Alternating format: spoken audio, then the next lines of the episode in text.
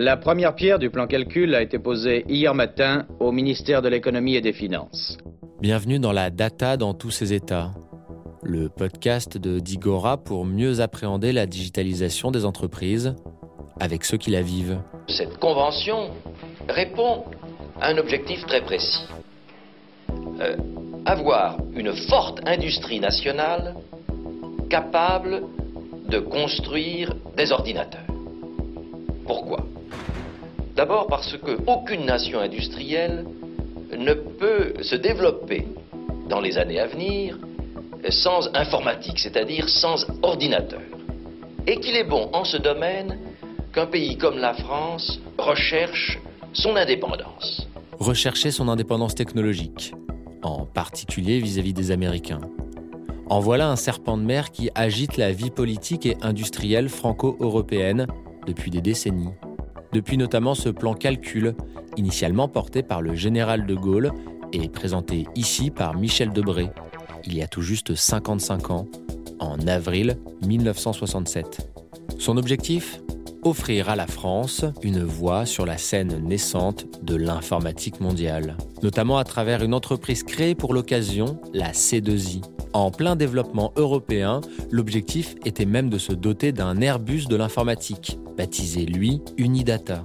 Autant de projets abandonnés rapidement, ayant fait les frais des réticences privées et des guerres intestines entre le monde politique et des barons industriels comme le célèbre Ambroise Roux. La question de concilier les intérêts économiques privés et les ambitions politiques de souveraineté est donc historique en Europe. Aujourd'hui confrontés aux défis technologiques du cloud, les politiques et industriels européens s'organisent aussi pour contrer l'omnipotence américaine. Et ce sont même des entreprises qui se regroupent et s'emparent de ce défi à travers l'initiative Gaia X. Je suis Gilles Le Serre. Épisode 4 Gaia X, les Européens les pieds sur terre.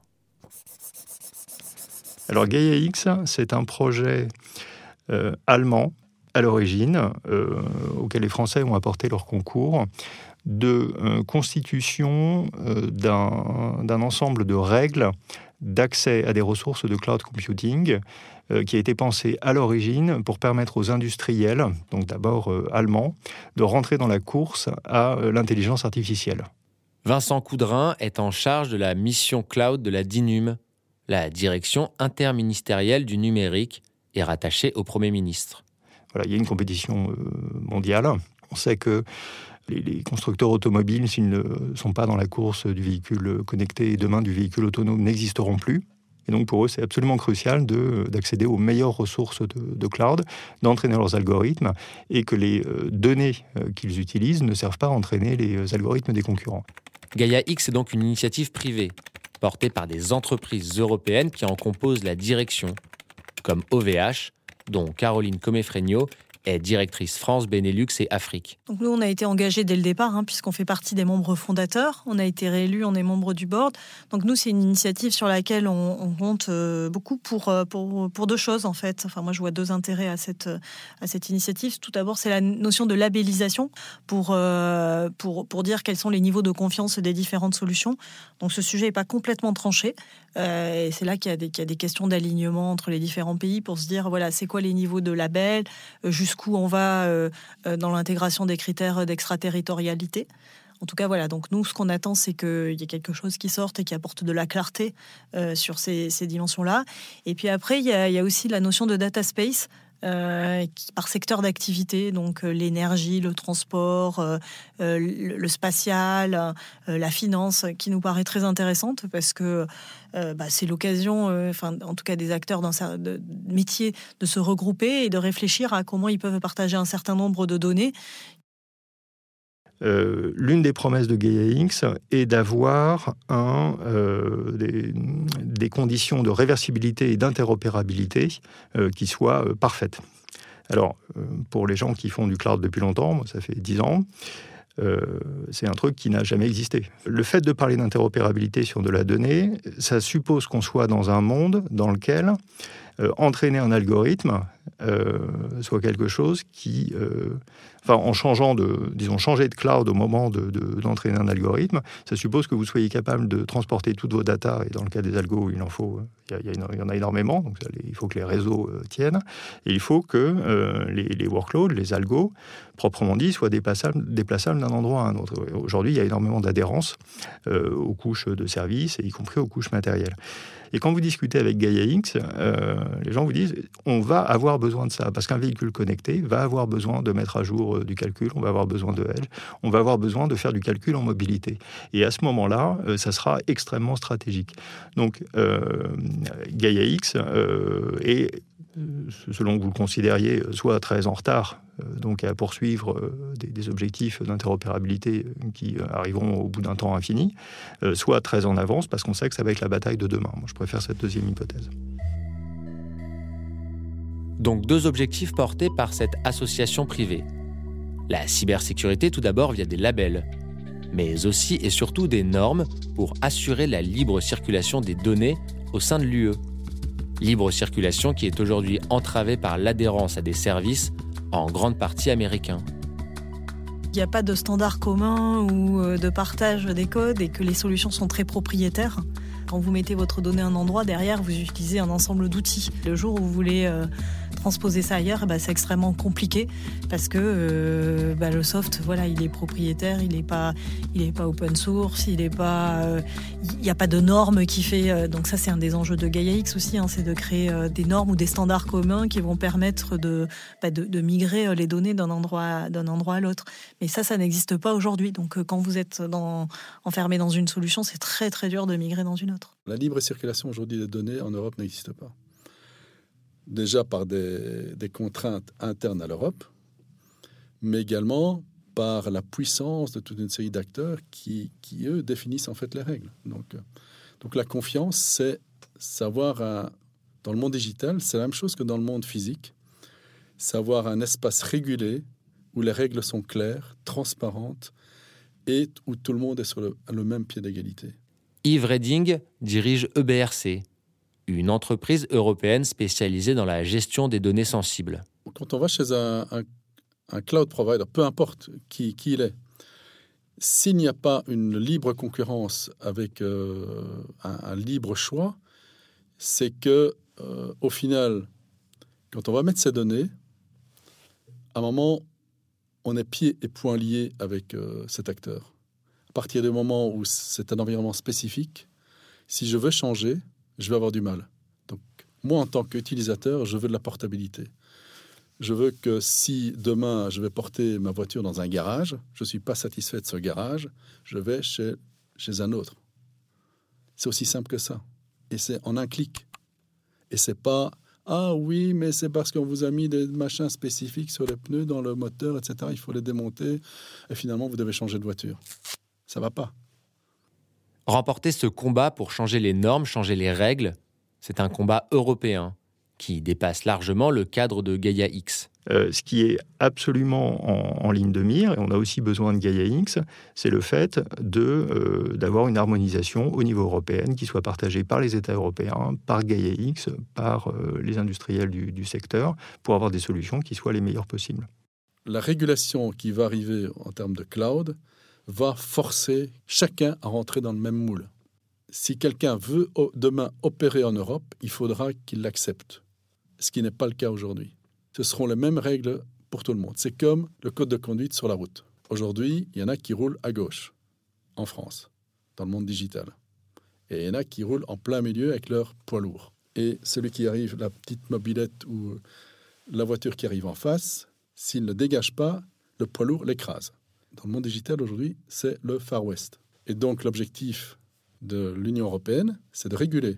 C'est simplement de définir un cadre légal dans le monde virtuel qui est très proche du monde physique. Ce qui aujourd'hui est évident dans le monde et que personne ne conteste dans le monde physique, dans le monde virtuel, ce n'est pas respecté. Donc c'est une mise à niveau. C'est pas plus, c'est pas moins. Si les règles du monde physique sont appliquées au monde virtuel, c'est parfait. Et ce travail normatif au sujet du cloud concerne tout d'abord la cybersécurité. D'autant plus depuis l'invalidation en juillet 2020 du Privacy Shield, qui était censé protéger les Européens non pas avec des normes, mais en obligeant contractuellement les fournisseurs américains.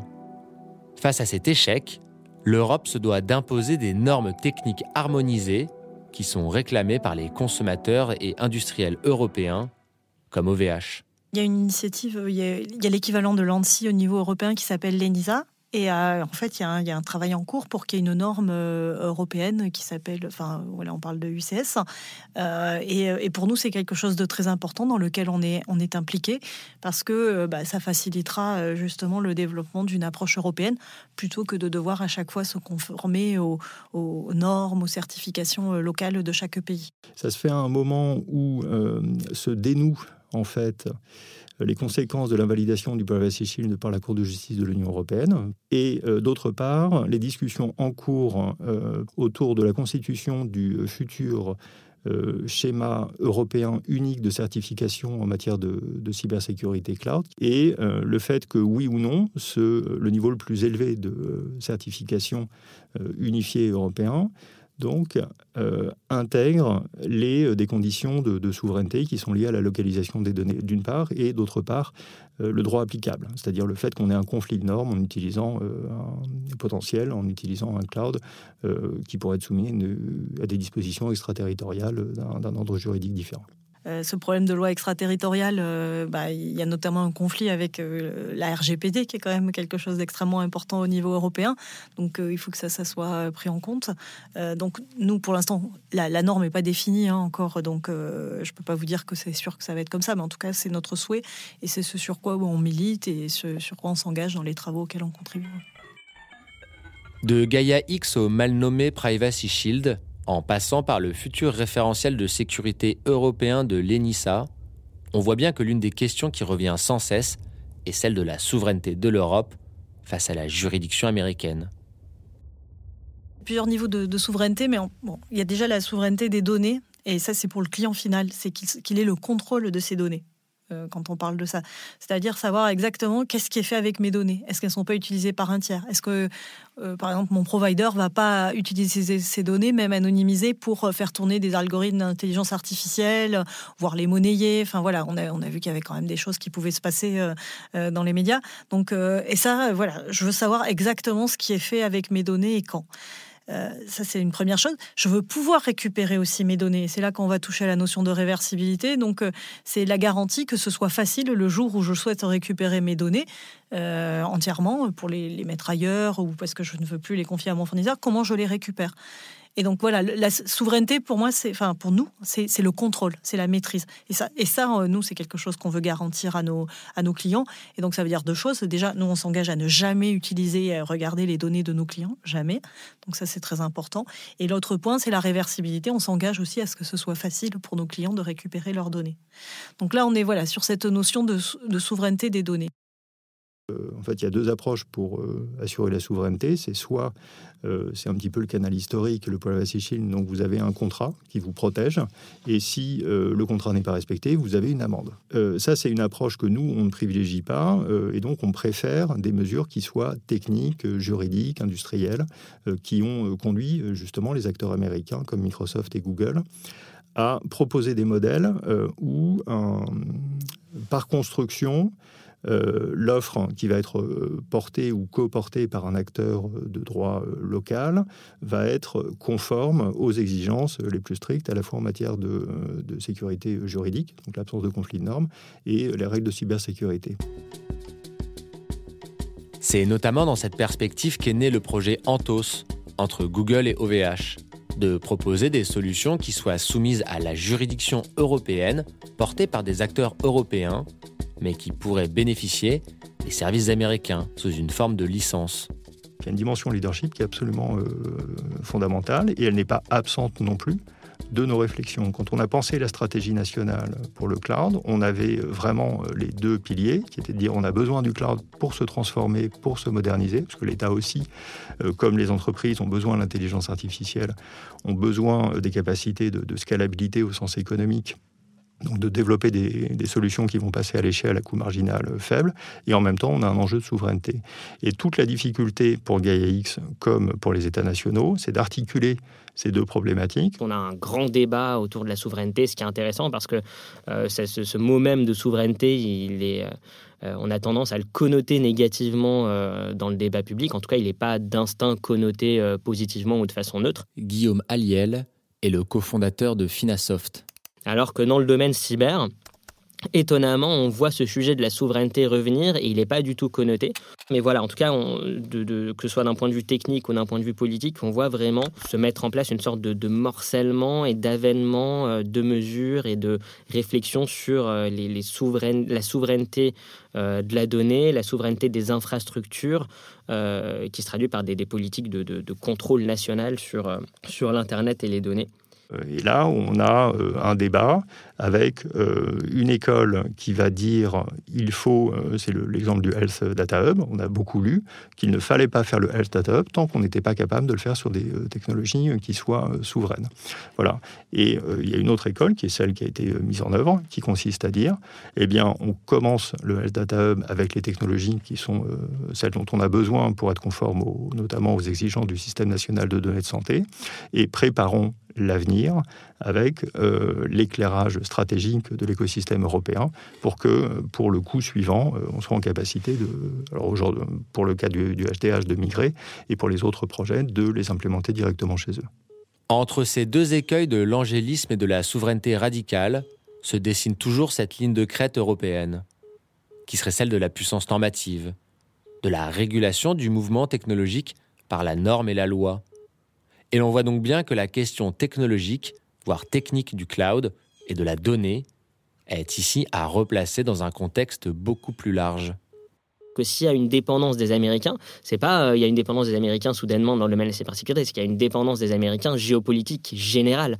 Donc c'est un symptôme euh, d'une dépendance plus large. Donc si on veut réfléchir à la souveraineté euh, sur le, d'un point de vue du cloud, d'un point de vue Internet, ça nécessite d'avoir une réflexion sur la souveraineté globale. On ne peut pas le penser indépendamment des autres sujets de souveraineté. Donc, il peut y avoir une forme d'hypocrisie à insister sur la souveraineté digitale sans parler des autres types de souveraineté. Quel sens ça a, par exemple, euh, de matraquer euh, sur l'importance de la souveraineté digitale alors qu'on a réintégré le commandement intégré de, de l'OTAN, par exemple?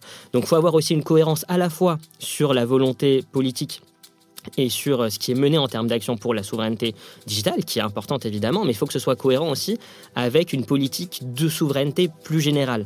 La question d'une souveraineté plus générale, qui reste toujours relative, rarement absolue. À l'image des Américains qui sont eux-mêmes dépendants de l'Asie pour leur approvisionnement en microprocesseurs. À notre niveau, la question est aussi de se demander Jusqu'où allons-nous continuer à déléguer la complexité pour s'offrir un confort sans effort et dont les problèmes semblent bien loin et hors de notre portée? Comme si ces problèmes ne se matérialiseraient jamais et comme si nous ne portions aucune responsabilité dans leur survenue. Toute ressemblance avec des problèmes écologiques complexes étant bien entendu fortuite.